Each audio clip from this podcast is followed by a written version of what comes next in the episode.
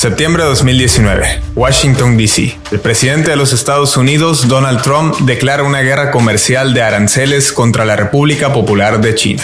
presidente chino Xi Jinping responde con una serie de restricciones a las mercancías de los productos estadounidenses. Diciembre de 2019. Se detecta un brote de un nuevo coronavirus SARS-CoV-2 en la ciudad de Wuhan. Marzo 2020. El nuevo coronavirus se expande rápidamente por Europa, mientras aparecen los primeros casos en el continente americano. Así, China se coloca en el trending topic al ser el lugar de origen de una pandemia global sin precedentes en más de un siglo. Las bolsas de valores caen mientras las acciones de capital chino se revalorizan a la alza. Es así como se sientan las bases para lo que los expertos en geopolítica llaman una nueva versión de la Guerra Fría. Esto es El Tablero, la Guerra Fría 2.0.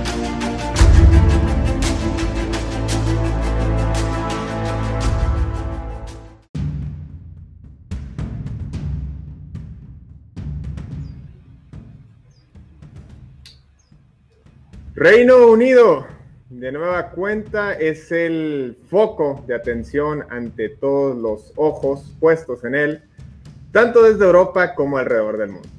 Y es que la nación británica está siendo severamente afectada por lo del coronavirus, por lo de la nueva cepa del COVID-19 y también por un síndrome de dificultad respiratorio que al parecer está afectando a infantes que habían sido víctimas del virus y que una vez que han superado esta fase, pues han dejado secuelas en ellos.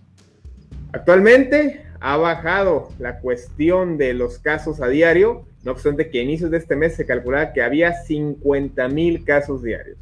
El saldo, 100 mil muertes actualmente y 4 millones de contagiados en un país de 67 millones de habitantes.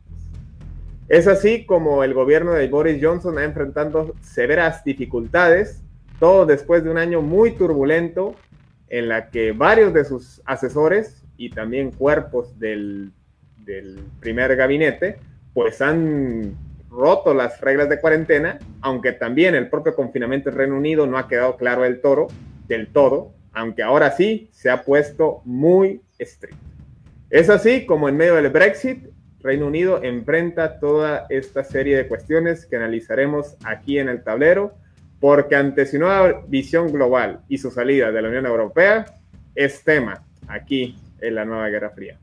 Bienvenidos, gracias por conectarse con nosotros. Armando Arjona, Fidel Gastelum, quienes les saludamos. Y hoy pues tenemos el privilegio de enlazarnos con una persona quien ya, este, ya tiene dos años viviendo en Londres, quien ha vivido de cerca todo esto de la pandemia, de cómo se ha comportado en esta región que, insistimos, ha sido severamente afectada, donde se ha cuestionado mucho el trabajo del primer ministro, todo porque fue la nación en que más, que más tardó en poner el confinamiento esperando o pronosticando que pudiera aliviarse la situación mediante la inmunidad de rebaño, la cual pues no pudo efectuarse y que también pues se enfrenta ante lo de la nueva cepa que en México parece ya haber algunos casos esporádicos de esta nueva versión del coronavirus aparentemente más contagiosa. Es un gusto y un privilegio conectarse con Alexis P. Montenegro. Les cuento, él es programador, tiene dos años y medio eh, trabajando en Londres, ha andado por distintas partes del mundo este, ofreciendo sus servicios como programador y también ha estado muy puntual de los temas políticos. Él sí cumplió, él sí cumplió en 2018 con todo esto de que si gana AMLO me voy del país. Él sí, él sí cumplió, así que te destaco esta cuestión, Alexis. Tú sí cumpliste, tú sí eres un ciudadano comprometido con sus convicciones. Y bueno, es un gusto saludarte en esta tarde, en esta noche, por allá. ¿no? Muchas gracias a Fidel y Armando. Buenas tardes y a todo el auditorio. Gracias por tenerme en este tu foro. Eh, sí, como comenta Fidel, eh, mi nombre es Alexis, soy un maestro en ciberseguridad eh, por aquí en la Universidad de York y me encargo ahorita, soy consultor de ciberseguridad para temas eh, internacionales en, el, en Amazon Web Services. Y, pues sí, tengo dos años aquí en Londres eh, disfrutando del, encierro. Bueno, eh, el último año, ¿no? Sobre todo. Claro, claro. Exactamente. Bueno, Alexis, a ver, cuéntanos cómo vive Londres estos días, pues en las que hubo de todo. En diciembre se anuncia lo de la nueva cepa, luego viene lo de cero Navidad, que me imagino, eh, entendiendo el contexto cultural, pues muchos británicos han de haber roto esta, esta orden. Asimismo, pues las consecuencias que se vieron a inicios del mes de enero, que hubo una semana trágica de 50 mil casos diarios y pues se salió de control, ya se ha suavizado, no obstante que se cancelaron miles de vuelos, afectando severamente al Reino Unido.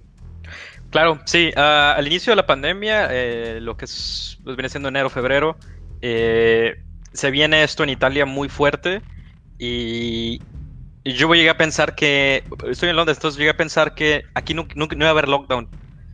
Llegué a pensar, dije, es que es imposible que cierren Londres. O sea, depende tanto eh, Europa en sí de, de, Londres, todas las grandes compañías tienen sus, headquarters aquí en Londres y hay muchísima gente que trabaja, hay 8 millones de habitantes, más la gente que está alrededor, más o menos 16 millones.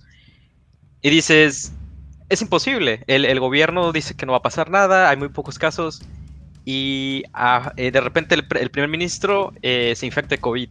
En cuanto el primer ministro se infecta de COVID, empiezan a cambiar las cosas. Eh, se ponen más estrictos y hacen el primer lockdown. Y el primer lockdown, la verdad, la gente no salía, había muy poca gente afuera, había como un pánico. La reina dio un discurso como a finales de mayo para calmar a como a la gente de, oye, tenemos esperanzas, vienen mejores días. Y pasa que cuando llegamos, estamos hablando de 7.000, 8.000 casos diarios, que era como el punto más grande en la primera primer lockdown. Termina el lockdown, que esto lo hacen como en junio, y entramos como un sistema medio extraño de, de tiers, como niveles. Medio extraño el sistema porque... Ah, como los semáforos. Ajá, como el semáforo mexicano, claro. Eh, el problema es que no eran tan claras las, cuestiones, eran muy poquitas diferencias de que, oye, entre nivel eh, el 3 y el 4, la única diferencia es que no te puedes juntar de decir 8 personas a 4 personas. dices, ok, pero todo lo más está abierto. Sí. Entonces dices, pues bueno, ok. Cuando abre el lockdown, que es, es en junio, a finales de junio, hay un, hay una, un caso diario, eh, aproximadamente 8 casos diarios de COVID en todo UK. Por eso abrieron. Dijeron, no, pues estamos bien y dijeron las escuelas, ajá, no pasa nada. Y en, en, agosto dijeron, no, pues las escuelas regresan, ¿no? Porque todas las clases se van en línea desde, desde casi hacer el lockdown. Y de hecho dicen, ¿sabes qué? Vamos a toda la gente que son eh, alumnos de, desde, primaria, desde primaria, elementary school, hasta, es como la preparatoria que está aquí, eh, automáticamente termina el año con un pass. Eh, porque no van a tener las clases en línea. Las únicas que se cambiaron fueron las universidades. entonces dicen, no, pues bueno, se abre todo y a mí me toca. Eh, me, acuerdo que cuando después que acabó el lockdown, que ya no había casos y que según UK estaba súper bien, eh, pues obviamente todo estaba abierto y el gobierno te decía, no, pues sal a comprar porque las, eh, los negocios quebraron o están quebrando y necesitan que la economía se acelere. Y pues sí, a mí me tocó que me invitaron creo que una fiesta a la casa de una amiga. Fui a su casa y te lo juro que fue... No, me quedé increíble. Dijo, oye, pero es que a la gente le vale la gente no traía cubrebocas, no había reglas en los trenes, había multitudes de gente súper borracha en los bares. Hubo protestas también, ¿no? De esto de que están atentando contra nuestra libertad y no sé qué tanto. Claro, claro. Eh, eh, eso es eh, pues, en todos lados, ¿no? Hemos visto eso, pero aquí en Reino Unido la gente realmente dice, no, pues eran recomendaciones, como en México era de que, oye, sana distancia, y pónganse cubrebocas si quieren. Pues la gente no lo hace y dicen, oye, pues los bares van a vender cerveza afuera. Y pues estaba afuera lleno y adentro lleno. Entonces todo estaba lleno. Y decían, no, pues nos vamos a morir aquí. O sea, si, hay poquito, eh, eso se va a extender. Y se veía que se iba a extender. Y el gobierno de que, no, estamos bien, no pasa nada. Pasa septiembre, que las escuelas obviamente están abiertas.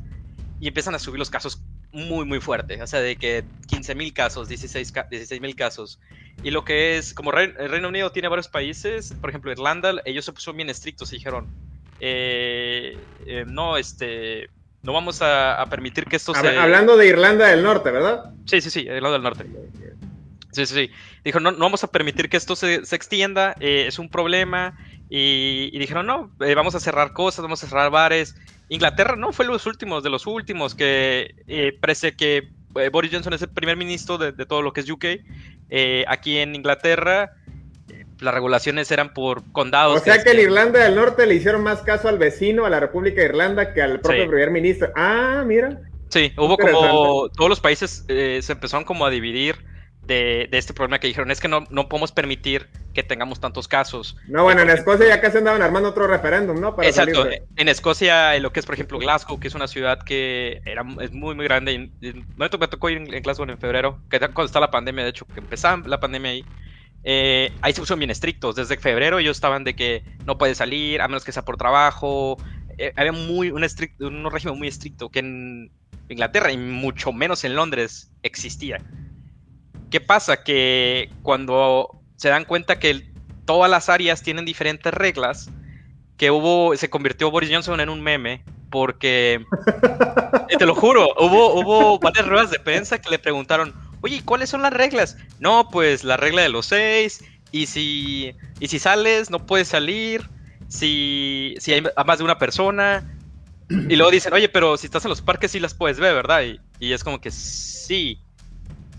Entonces, ¿cómo, cómo, cómo te aseguras que no se junte la gente? Eh, no, pues, ok. Y luego había una regla que decía, si es un bar, puede estar abierto si vende una comida sustentable. Comida sustentable es un pedazo de pizza. Entonces había de que las mesas llenas, los bares llenos, seis, siete personas en los bares, todo bien. Entonces, ah, mira. Sí, ya, veo, ya veo de dónde andan tomando ideas, ¿eh? Sí, e, ese es el, ese es el problema. Y, la gente, pues, si la todo estaba abierto, básicamente, y decían como que, ah, pues no pasa nada. En noviembre hay un lockdown. Porque se dan cuenta que estos sistemas raros no sirven.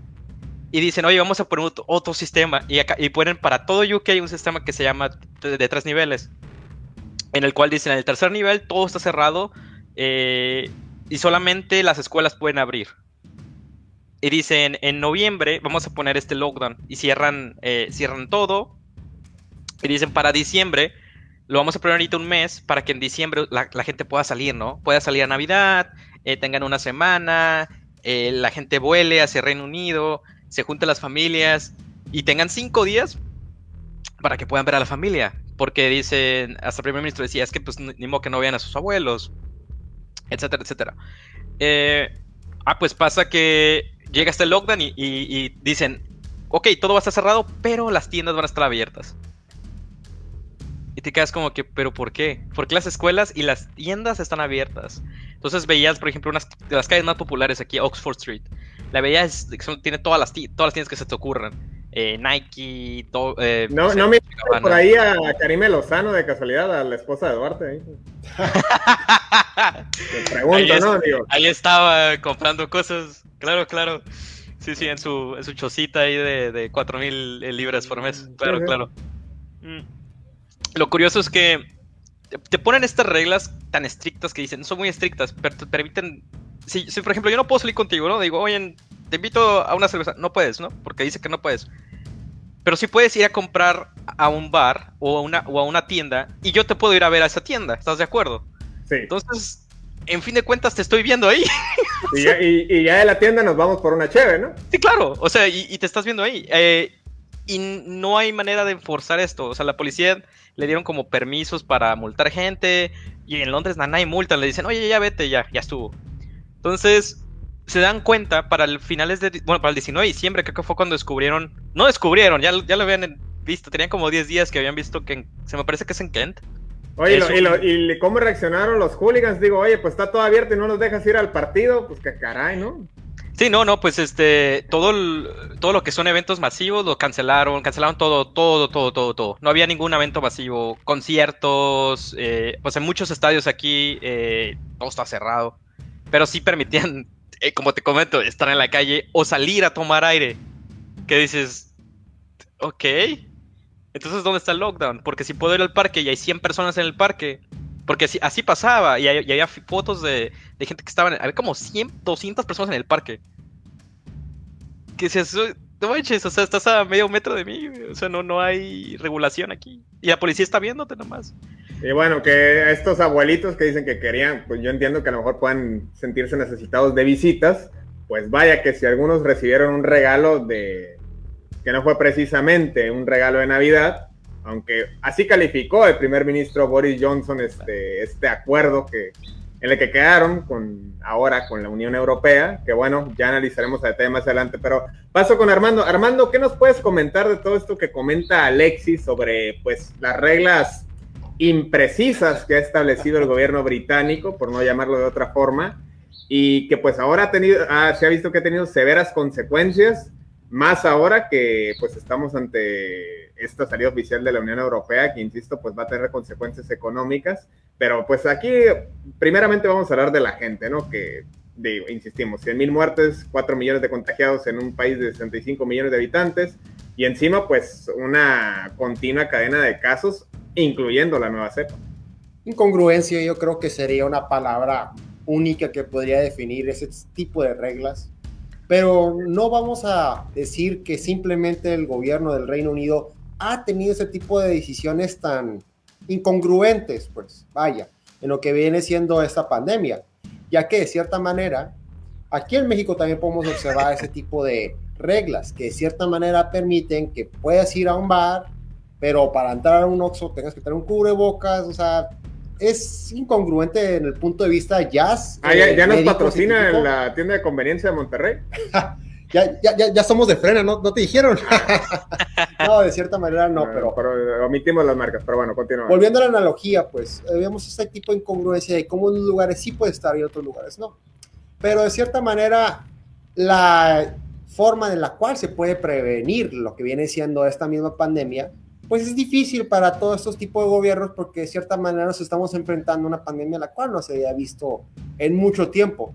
La H1N1 no llegó a esos ciertos niveles, así que pues de cierta manera no puede haber un libro o unas ciertas reglas las cuales determine realmente cómo se no, Pues Calderón según si lo tiene.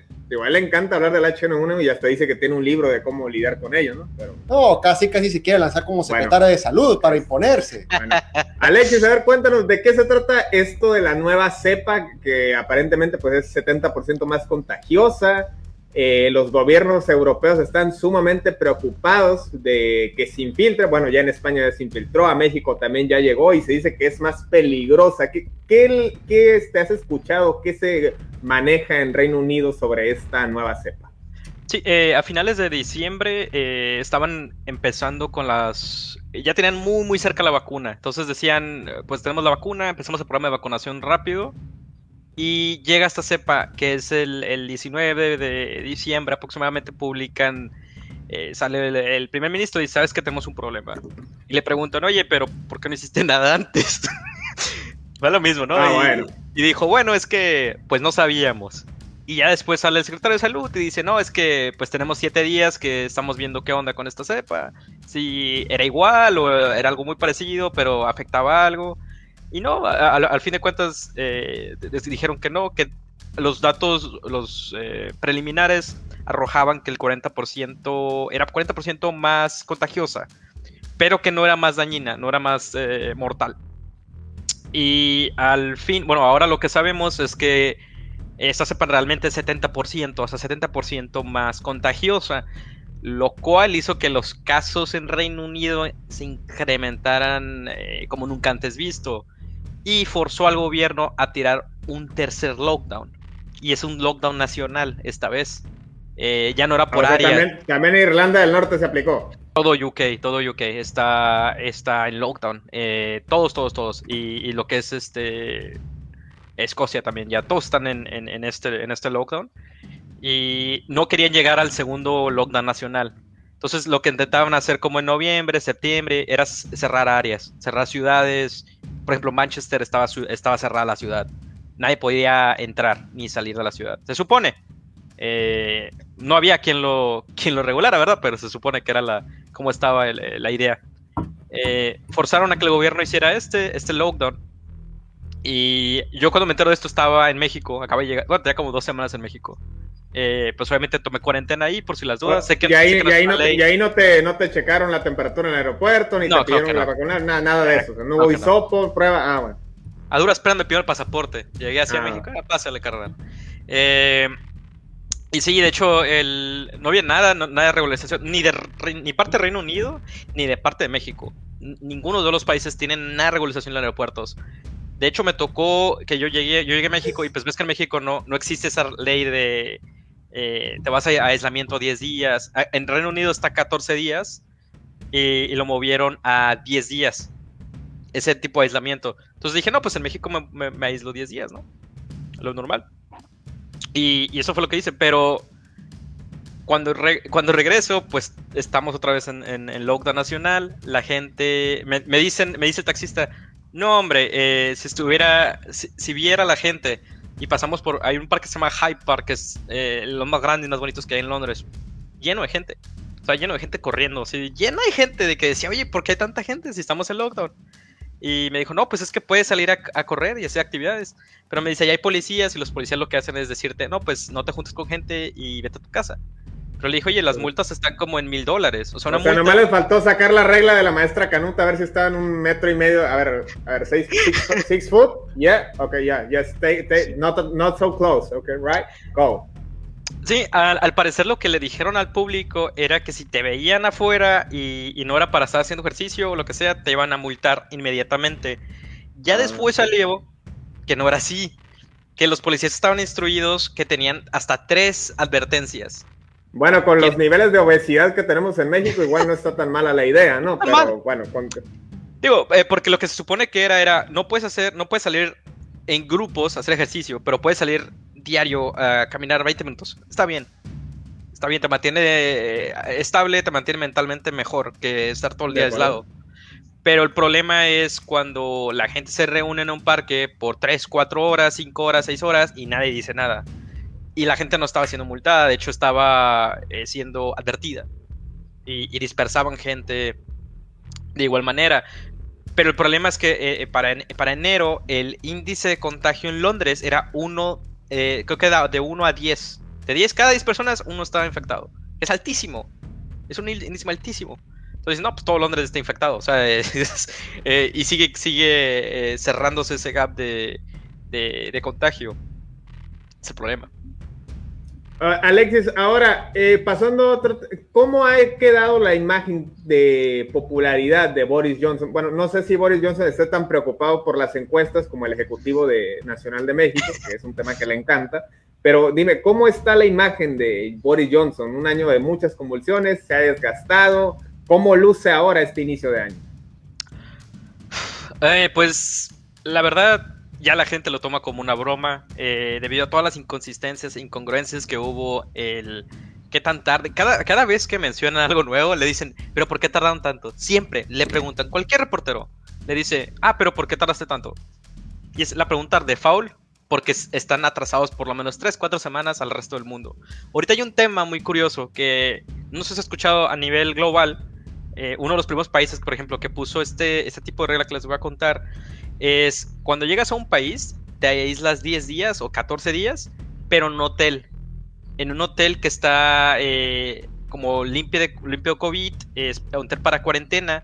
Y por ejemplo, la India. para turistas, ¿no? Exactamente, para toda la gente que llegara al país, aunque fueras de la, del mismo país. Por ejemplo, la India lo puso como en marzo, creo, del año pasado. Y países de Europa, eh, aquí hasta diciembre, la mayoría tiene esa regla. Y apenas ahorita lo están viendo en Reino Unido y lo están viendo para implementarlo, creo que la siguiente semana. Pero si querían hacer esa regla o esa ley, eh, tenían que rentar creo que mil hoteles para el viernes.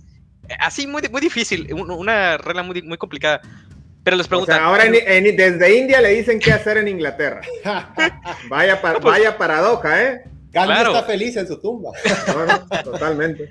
Fíjate que está, curioso porque el, problema con, por ejemplo, países como India es que son muy rurales, entonces realmente no tienen tanta manera de trazar cuántos contagios hay realmente.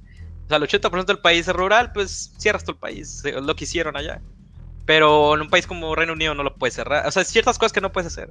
Y los entiendo por esa manera, pero la gente sí está enojada porque dice, oye, tienes dos meses. Si te comparas, por ejemplo, con Alemania o con Francia, tienes dos, tres meses de cosas que ellos ya pusieron, que tú dijiste que no ibas a poner porque eran necesarios, y que nos lo hacíamos a rifar. Tres meses después dices que no se puede y que lo, lo vamos a poner. Entonces la gente dice, no, pues ¿por qué no lo hiciste antes? Ya hubiéramos salido de todo esto, nos hemos ahorrado ah, eh, seis, siete meses de, cosas que no, que andamos así, pues, andamos, eh, eh, no sé. En el limbo. En el limbo, exactamente. Que eso no, es nada bueno. Lo que sí fueron de los primeros, eh, que me imagino él quiso resaltar, pues fue lo de la vacunación. Si a lo que se maneja, bueno, la Sputnik, por supuesto, en Rusia, pero hablando concretamente de la vacuna oficial del mundo occidental, este, Pfizer y la de AstraZeneca, fue el primer país que se implementó, en este caso en Reino Unido. ¿Cómo se han llevado las jornadas de vacunación? ¿Han ido directamente a los parques a inyectar? Digo, pues si ya hay demasiada gente, pues aprovechamos que ya están reunidos y ya ni siquiera hacemos un llamado, ¿no? Ahí aplicamos, están yendo a domicilio, están haciendo campers para que vayan a vacunarse. ¿Cómo, cómo se está llevando a cabo? Eh, pues ahorita hay, hay dos partes, tiene dos partes ese programa de vacunación. Uno, es el programa de Track and Trace, que es el rastreo de contagios, que ese programa tiene desde el principio de la pandemia. Eh, ahorita es la tercera etapa de ese programa, que ellos dicen que están ahorita en el punto de que quieren lanzarlo a que vayan casa por casa de un distrito muy contagiado para ver quiénes están contagiados. Que eso es como que dices, oh, wow, está muy bien, ¿no? Eh, para lo que es la vacunación, eh, empezaron, muy parecido a México, empezaron con varios grupos de prioridad. El primero me parece que son gente de más de 80 años, ah, porque hay que recalcar, la población en, Reino Unido es muy vieja. Y existen mucha población que realmente creo que 50 hacia arriba es como el 60% de la población. Entonces, de 80 para arriba, toda la gente de salud y toda la gente que ayude a apoyo mental o equipo social, eh, gente que cuida enfermos, gente que cuida gente mayor, eh, la gente que está, que está en, esos, en esos trabajos. Eh, por ejemplo, si eres psicólogo a lo mejor y, eres responsable de un grupo de, de, cinco o seis personas para soporte, porque hay unos que se llaman burbujas de soporte, para gente que tiene problemas y están en lockdowns aislados, la gente se registra a esas burbujas y puedes ir a, ver a esas personas para que te mantengas en un aspecto mentalmente sano esa gente la están vacunando. Después pasan al grupo que es la fase 2, que eso empezaría en febrero, finales de febrero se supone, que van de 75 a 65 años. Eh, y también todos los que son vulnerables, que son este, hasta 50 años que son muy vulnerables.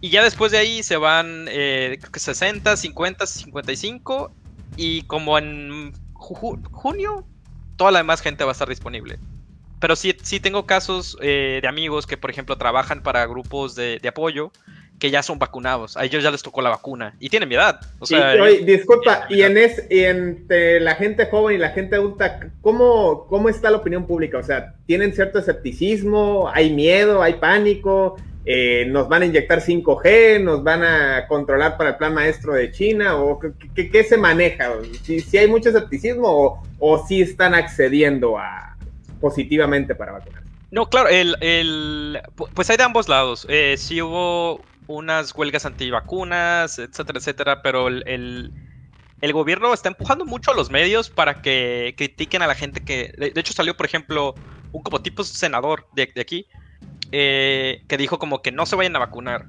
Y fue criticado fuertísimo eh, por medios sociales hasta por el primer ministro.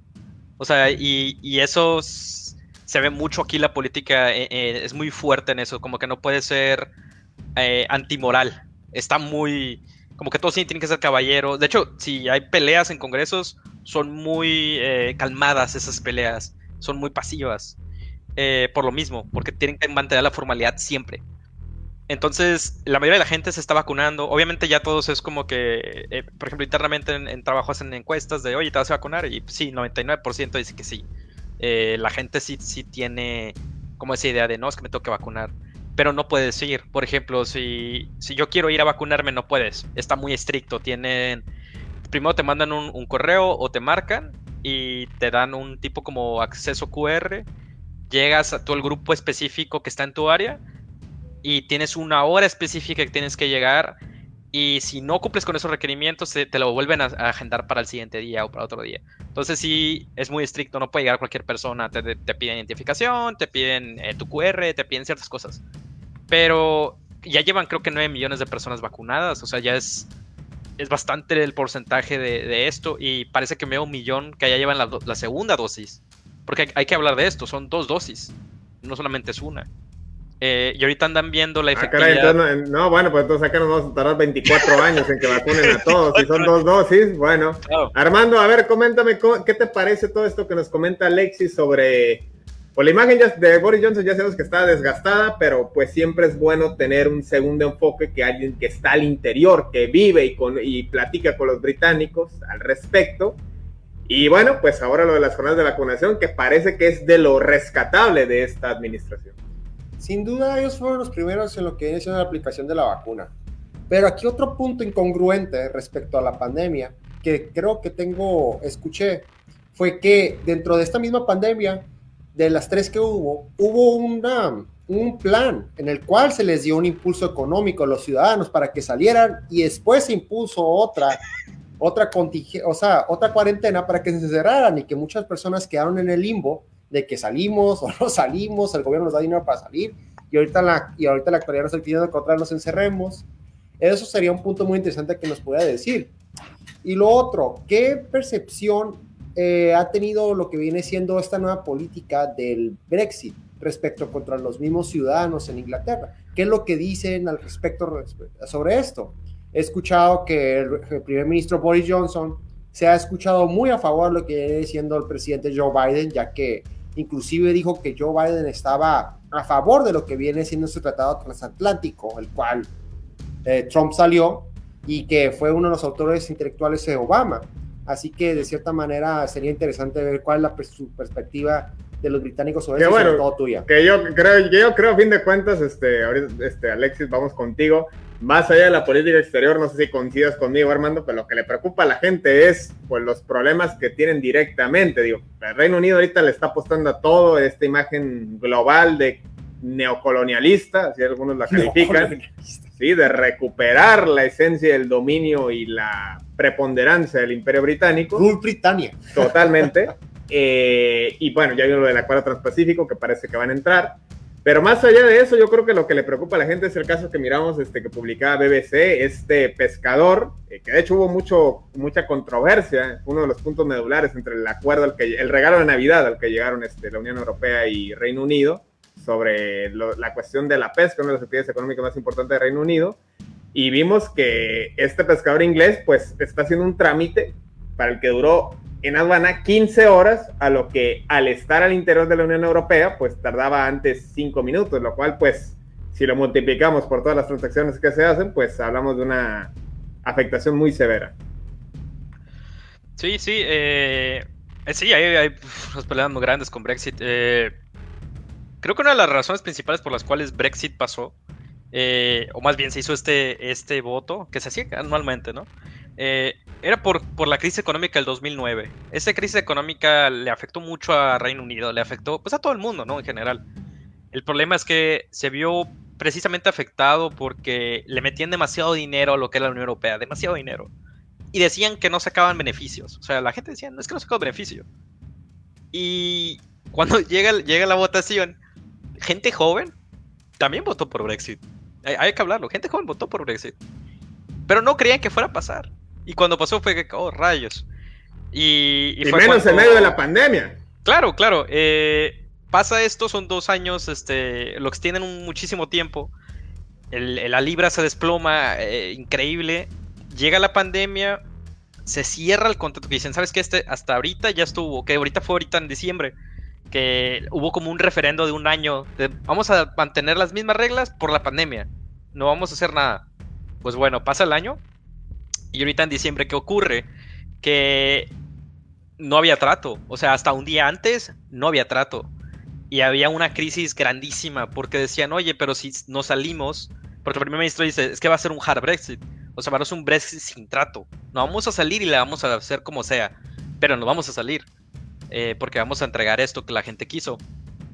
El problema es que nos afecta, les afecta pues, a todo. O sea, lo que son importaciones, exportaciones, aguas internacionales, aviación, eh, la gente que es de la Unión Europea que trabaja aquí con visas o sin visas, dices, oye, ¿y cómo le van a hacer? Es muchísima gente. Como aquí, Entonces- o sea, el tren Maya no se detiene, va a seguir lo del tren Maya. Ah, lo de dos bocas no me importa, va a seguir lo de dos bocas. Exactamente. eh, porque el problema, a, diferencia de, de- de lo que cree la gente, es que como es un, un pedido eh, popular, la ley lo tiene, por ley tiene que cumplirlo el primer ministro. Y es por ley, o sea, él no puede decir, ah, sabes que ya no. Y, por eso querían recomendar otro, otra, otra elección para que la gente dijera que no. Pero la cancelaron, dijeron, nel, nel, nel. Si queremos Brexit, de hecho hasta los, los legisladores dijeron, sí queremos Brexit, pero no lo queremos sin, sin trato. O sea, no nos queremos salir sin trato. ¿Y qué pasa? Que, que no, no, logran negociar. Y, llega, llega, el día un día antes y hay un problema. Hay dos problemas. Uno es las, las tarifas y el otro es las aguas internacionales, que es la pesca. Que, que, Europa decía, es que mira, te vamos a dar dos kilómetros alrededor de tu isla y eso va a ser tu, tu, tus aguas internacionales. El resto es europeo. Y decían, oye, pero no podemos pescar.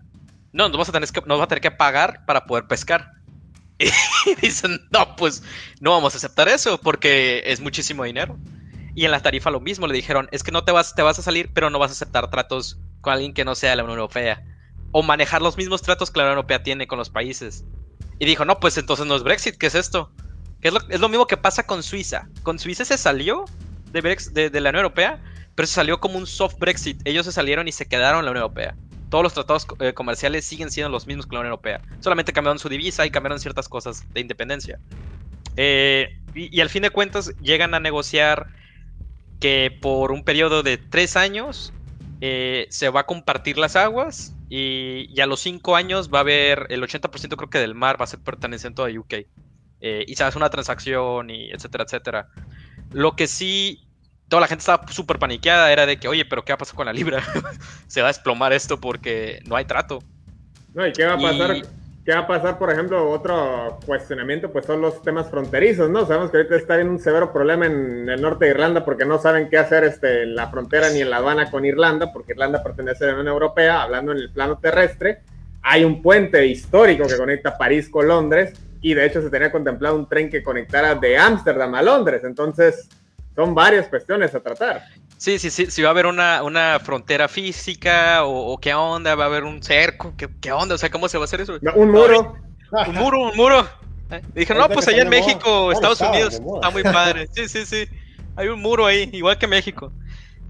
Y no, eh, gracias a Dios lograron negociar esto y, fue como que, bueno, eh, ni tú ni yo vamos a, a arreglar algo ahí, que estaba bien.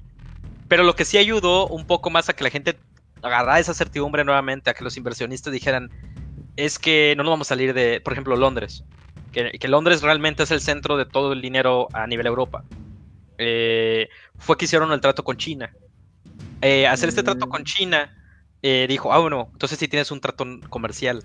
Y cuando anunciaron que se quería meter con el, el, el Transpacífico, ya con eso ya se calmó. de hecho, la libra está ganando un poquito pero estaba muy mal, o sea, está 1.1 comparado con el euro, que es, es, increíble, o sea, no es nada, o sea, ya no es lo mismo que la libra era hace 6, 7 años. Exactamente, ¿no? Yo que estoy, tú también, este, que estamos pendientes de las transacciones de futbolistas, pues siempre pone la cantidad de euros en libra, ya iban a hacer la misma, ya no iban a necesitar una conversión, vamos, de moneda. Bueno, Armando, ¿qué conclusión sacas de esto? Eh, sin duda interesante. Eh, pues todas las consecuencias que ha tenido, que se han visto reflejadas inmediatamente, porque siempre hablamos de una transición o que se verá reflejado a partir de cierto periodo. No, entramos enero y ya todo el mundo estaba paniqueado, por así decirlo, de las afectaciones que estaba causando ahora esta, pues esta nueva realidad de la Gran Bretaña una vez saliéndose de la Unión Europea. Como dijo Alexis, Londres viene siendo el corazón financiero de muchas de las empresas las cuales se encuentran en la, ahora, en la Unión Europea.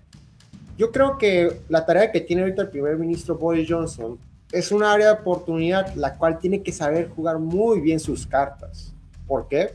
Porque puede extenderse o unirse a tratados los cuales no están suscritos en la Unión Europea. No va a ocupar para unirse a un tratado la aprobación de toda la Unión Europea. Así que tiene que establecer bien qué tratados sí, qué tratados no, o por qué no, hasta inclusive ellos mismos con otros aliados, entrar y crear otros mismos tratados, ya que de cierta manera no deja de ser el corazón financiero Londres de lo que viene siendo en la misma, de la, de la misma Europa. Así que de cierta manera... No creo que Angela Merkel opine lo mismo, ¿eh? Así que de cierta manera tiene que establecer bien su bandera en qué hacer y qué no hacer, porque si no, todo esto puede ser una desventaja muy fuerte para Inglaterra, en el cual puede hacer que esta, esta manera de que, o esta idea que fue la que creó el Brexit, que fue la misma crisis del 2009, puede ser que pueda entrar otra crisis muy fuerte en lo que viene siendo el mismo Reino Unido. No, pero no te preocupes, ya, ya no existe Cambridge Analytica. Ya no hay de qué preocupar. no, de cierta manera no. Pero sí, yo creo que es una área de oportunidad y hay mucho trabajo por qué hacer por parte del primer ministro Boris Johnson y ojalá sepa utilizar bien sus cartas y sobre todo que no se establezcan tanto ese nacionalismo de Rule Britannia, el cual muchos de los votantes Brexit lo tenían arraigado. ¿Por qué? Porque un, un cafecito con Jared Kushner, ¿no? Una asesoría ahí de política exterior. Bueno, un té rojo, un té rojo, sí. no, pero ahí el tercero sería Benjamín Netanyahu, por favor, ah. porque... Pero interesante ese, ese meeting, ese encuentro. La verdad es que sí. Muy bien. Alexis, pues un gusto que hayas estado con nosotros. Eh, te agradecemos enormemente que hayas aceptado esta invitación y pues te dejamos el micrófono libre por si tienes algo más que comentarnos antes de poner fin a este episodio, que sin duda este, pues nos ha retroalimentado bastante en relación a lo que sucede en Reino Unido. No, pues muchas gracias, agradecerle a ambos y al auditorio. Y, nada, con la esperanza de, que el mundo y, y, y así todo esto va mejorando. Sé que son tiempos difíciles, pero quizás para el siguiente año vamos a ver mejores eh, situaciones y vamos a tenerla un poquito regresar a la normalidad actual. Ya no va a ser así, pero vamos a cambiar y creo que saliendo adelante todo se va a lograr bien, chicos. Bueno, lo que a mí me alegra, Armando, es que parece que en Reino Unido no hay, no ha habido un fanatismo de posturas radicales como uno supondría desde fuera. Ya hemos visto lo que sucede con las protestas en Alemania, el interior de México, y pues ya nada más me, si vamos a hablar de posturas radicales con las similitudes que en este debate hemos encontrado entre Boris Johnson y López Obrador, ya nada más falta que digan que también Reino Unido es parte del foro de Sao Paulo. no, pues no, pero de cierta manera hay muchas áreas de oportunidad. Ojalá Reino Unido sepa utilizarlas y haga lo mejor para los mismos ciudadanos que él representa. Porque si no, puede ser un parteaguas para que otros gobernantes con otra ideología mucho más fuerte puedan entrar y sobre todo sea una decadencia para ese país. Muy bien. Bueno, pues agradeciendo a la gente que se cuenta con nosotros, gracias a Ernesto Benítez, a Iván Topete, a Luisa Rojas y a Julián Esquer por estar en esta sesión. Y bueno, querida audiencia, Alexis, de nueva cuenta, te mandamos un fuerte abrazo, que estés muy bien y seguiremos este, de cerca todo lo que sucede en relación a esto del Brexit y por supuesto a lo acontecido en relación a la pandemia. Muchas gracias a todos, que tengan buen día. Cuídense. Bueno, ahí lo tienen, querida audiencia. Esto fue El Tablero. Nos vemos la próxima. Siga pendiente de nuestras historias en Instagram y, por supuesto, nuestro podcast en Spotify. Muy buen fin de semana. Esto